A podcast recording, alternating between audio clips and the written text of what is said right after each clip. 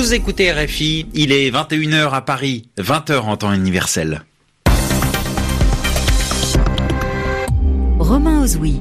Bonsoir à tous et tout d'abord, bonne année pour ce premier journal en français facile de l'année 2019. Bonne année Sébastien Duhamel. Merci, bonne année Romain, meilleurs vœux à tous. Dans l'actualité de ce 1er janvier, Jair Bolsonaro, qui officiellement devient président du Brésil, le leader d'extrême droite, a été investi ce mardi devant le Parlement brésilien.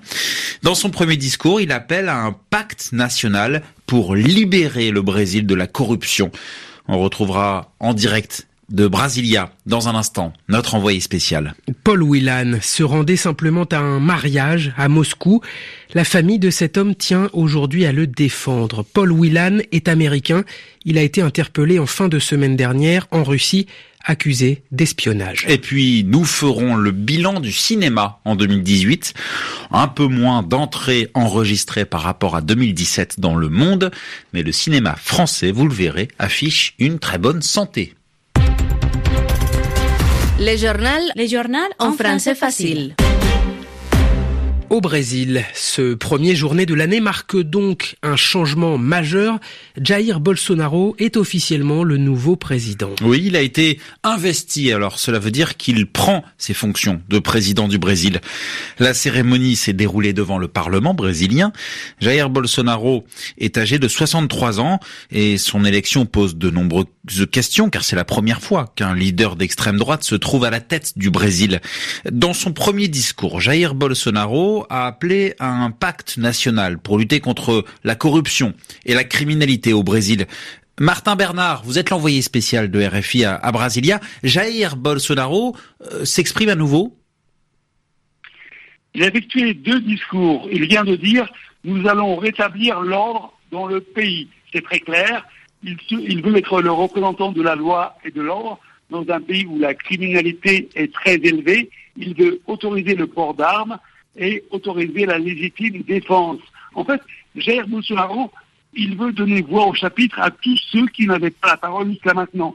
C'est cette majorité silencieuse qui est venue à sa rencontre à Brasilia, le public qui est venu le soutenir le jour de l'investiture et qui aime ce discours musclé.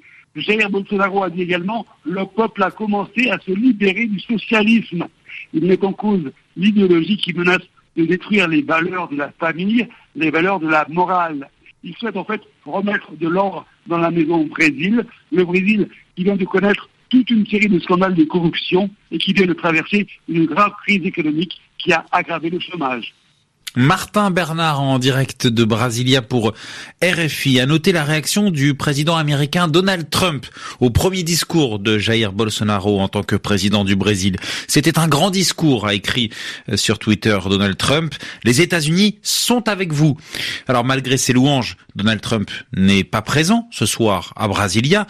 Les dirigeants étrangers qui assistent à cette cérémonie d'investiture sont rares. On va citer le premier ministre israélien Benjamin Netanyahu, dont Brasilia souhaite désormais se rapprocher. Également en Amérique du Sud, Romain, à ce rebondissement dans le scandale Odebrecht. Alors Odebrecht, c'est une entreprise brésilienne.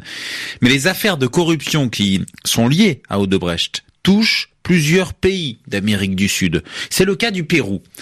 La preuve, deux procureurs qui enquêtaient sur ces affaires ont été destitués, c'est-à-dire qu'ils ont été écartés, la décision a été prise par le procureur général du Pérou et cette décision a entraîné les protestations de plusieurs collectifs de défense des droits de l'homme.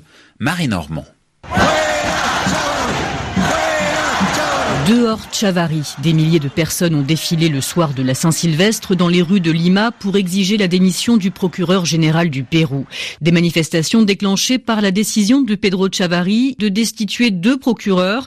Ces derniers enquêtaient depuis six mois sur une tentaculaire affaire de corruption, l'affaire Odebrecht, nom d'une société de travaux publics brésilienne qui a généreusement arrosé la classe politique pendant des années au Pérou mais aussi dans plusieurs pays voisins. Pedro Chavari explique plus avoir confiance dans l'impartialité de ces deux enquêteurs, sauf que l'un d'entre eux l'avait justement mis en cause la semaine dernière. Il l'avait accusé de dissimulation et d'obstruction dans l'enquête contre le groupe Odebrecht et contre la chef de l'opposition Keiko Fujimori. Quatre anciens chefs d'État péruviens sont également visés par des enquêtes. Le nouveau président Martin Vizcarra promet de poursuivre sa lutte contre la corruption et l'impunité en déplacement au Brésil pour l'investiture de son homologue Jair Bolsonaro. Il a annoncé qu'il rentrait précipitamment pour se joindre à la protestation.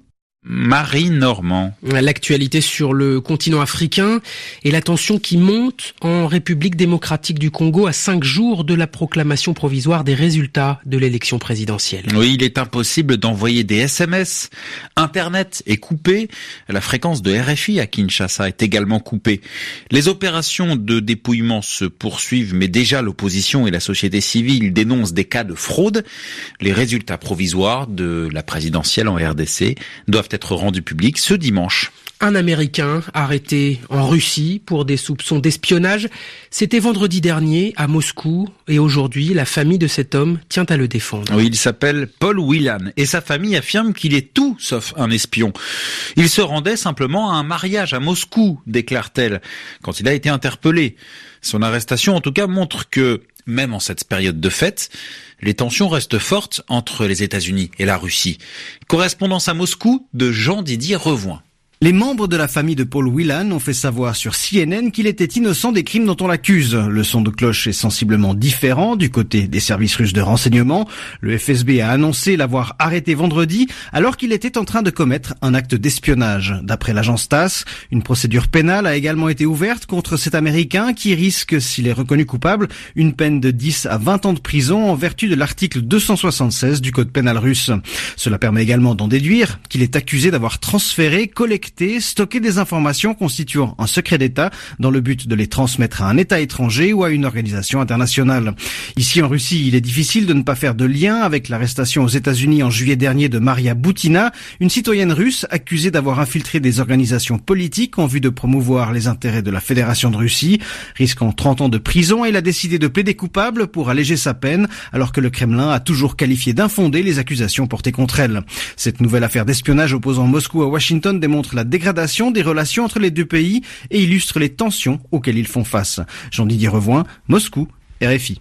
Allez, même euh, si l'année 2019 vient de débuter, Romain, c'est encore l'heure des bilans de 2018. Concernant euh, le cinéma, il y a matière à se réjouir. Oui, alors il y a eu un peu moins d'entrées l'année dernière qu'en 2017. 200 millions contre 209 millions. Mais le cinéma français affiche le sourire avec des films qui ont réalisé de belles performances et la meilleure part de marché depuis 5 ans. Retour justement sur ces films français qui ont bien marché en 2018. Sophie Torletin. Sans surprise, c'est un film américain qui a attiré le plus de spectateurs l'an dernier, Les Indestructibles 2, avec 5 800 000 entrées. Mais c'est une comédie française qui le talonne de près. Et tu, j'ai décidé de me présenter à l'élection présidentielle. Ah, c'est une bonne décision, mon Jeff, mais tu tombes la plus d'abord. Les Tuches 3, suivi d'une autre comédie avec des personnages nordistes, La Ch'tite Famille. Au total, trois films français figurent parmi les cinq films les plus populaires de 2018. Avec plus de 4 millions d'entrées, Le Grand Bain de Gilles Lelouch surfe sur la vague du cinéma qui fait du bien et crée la surprise.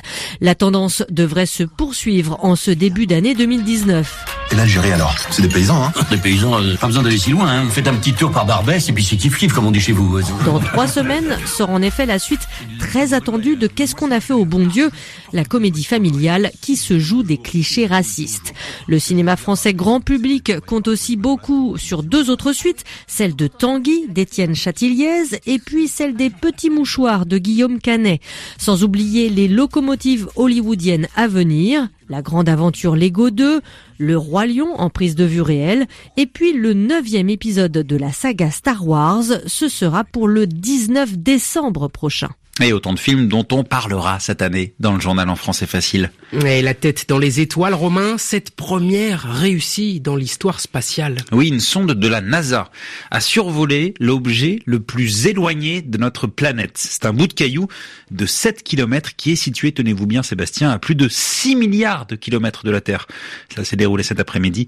Et l'objectif de cette opération, eh bien, c'est d'en savoir un peu plus sur la formation des planètes. Merci Sébastien Duhamel. Merci. Fin de ce journal en français facile, 21h10 ici à Paris.